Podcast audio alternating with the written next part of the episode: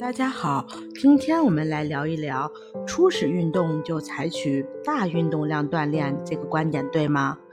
突然的大量运动，机体难以适应，会出现严重的疲劳感、浑身酸痛或引发老病，还可引起肌腱、肌肉拉伤，很难长期坚持。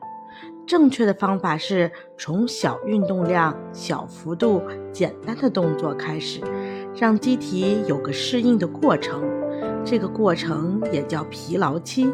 大约半个月后，会逐渐增加运动量，加大幅度，动作也要慢慢的由易到难，时间由短到长。